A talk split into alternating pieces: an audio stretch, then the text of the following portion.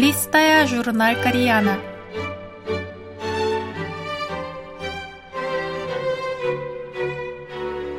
Дорогие радиослушатели, в эфире «Листая журнал Кореяна». В этой передаче вы можете послушать самые интересные публикации журнала «Кореяна», который издается Корейским фондом. У микрофона Аня.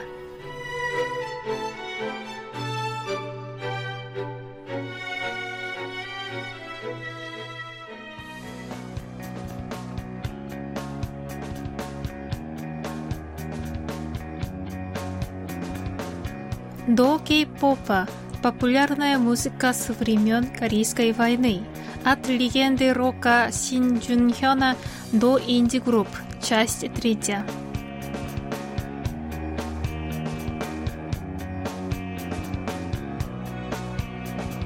Район, прилегающий к университету Хуник, приобрел специализацию культурного пространства – поскольку там были компактно расположены многочисленные художественные школы, мастерские и галереи.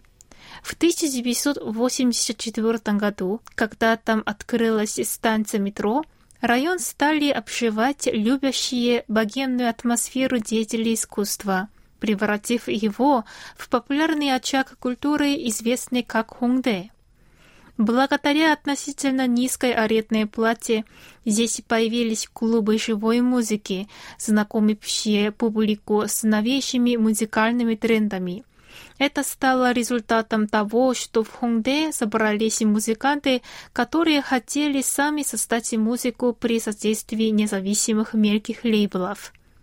На молодых музыкантов, объявивших себя Индии, оказывая влияние и распространившийся тогда интернет. Например, участники группы Daily Spice познакомились на платформе для онлайн-общения Hightail. Их песня «Чау-чау» и песня «Помчимся на лошадях» группы Крайнат заявили о рождении корейской инди-музыки, которую возглавила музыкальная община Хунде. Впоследствии группы, игравшие в таких поджанрах, как гаражный рок, модерн-рок и хард-рок, демонстрируя доминирование рока в инди-музыке, завоевывали сердца фанатов в 2000-х годах. В результате этого термин «инди-музыка» одно время использовали в значении «музыка инди-групп», Многие из этих групп стали звездами. Появление еще до окончания нулевых годов групп «Комджонгтима» или «Черная юбка», «Брокколи нома죠», «Ты брокколи» и 장기화와 얼굴들 или 장기화 и лица ознаменовало достижение точки кипения корейской инди-сцены. Примерно в конце 2010-х годов такие группы, как Чаннаби и Хёгу, стали разрушать стену между мейнстримом и Индией в обоих направлениях. К сожалению, рок-группы больше не являются центральной осью корейской популярной музыки, но корейский рок по-прежнему эволюционирует, и история 2020-х годов еще не написана.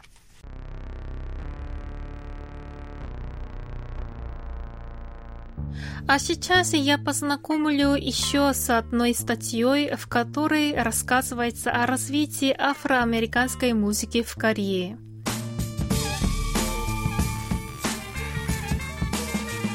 Во второй половине 1980-х годов, когда в корейской молодежной культуре главным жанром был рок, в одном уголке страны начало формироваться сообщество фанатов афроамериканской музыки – благоприятной почвой стал клуб Moonlight в столичном районе Итеон, где можно было послушать новейшие хиты западной танцевальной музыки.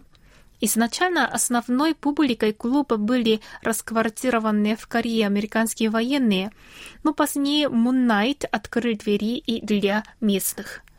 Устремившиеся в клуб молодые корейцы получили возможность познакомиться там не только с традиционной американской черной музыкой, такой как диско и фанк, но и с новейшими трендами, хип-хопом и нью-джек-свингом. Именно там родились многие исполнители танцевальной музыки, которые завладели радио и ТВ в 90-х годах. Часто бывавшие там сотети и ребята доказали, что можно естественно читать рэп и по-корейски и привели в восторг фанатов динамичными танцами. Феноменальный успех песни «Come Back Home» в стиле гангста-рэп из четвертого альбома «Со Тхэджи и ребята» подготовил почву для того, чтобы хип-хоп пустил корни в Корее. Примерно в это же время чат для любителей американской черной музыки Black Loud Exploders или BLEX на платформе для онлайн-общения Hitel способствовал зарождению андерграундного хип-хопа. Участники BLEX записывали микстейпы, начитывая рэп на собственные биты или ставили рэп-фристайл на рингтоны своих пейджеров. Они не только создавали свою музыку, но и собирали и рецензировали относящуюся к хип-хопу зарубежную информацию, создавая базу, на которой вызрела местная хип-хоп-культура. Если хип-хоп развился в Корее сам по себе, то R&B завезли американские корейцы. За исключением Ю Йонгджина, автора и исполнителя песни «Твой запах», в начальный период все, кто пел R&B по-корейски, выросли в США. Примером может служить трио Solid, чья композиция «Схватив эту убегающую ночь» стала хитом, приблизившим золотой век корейского R&B.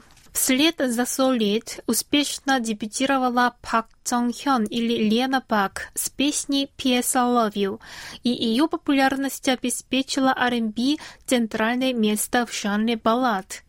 В 2000-х годах, благодаря мегахиту уже один год дуэта Brown Eyes и хиту Think About You группы Assault Union, песни в афроамериканских стилях заняли большую долю в мейнстримовой поп-музыке.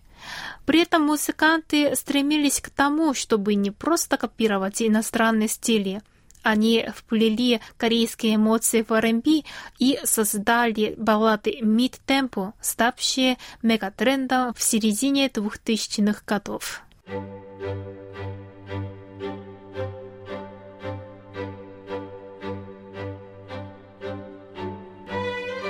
Ну, на этом я прощаюсь с вами. Желаю вам хорошего настроения и до следующих встреч.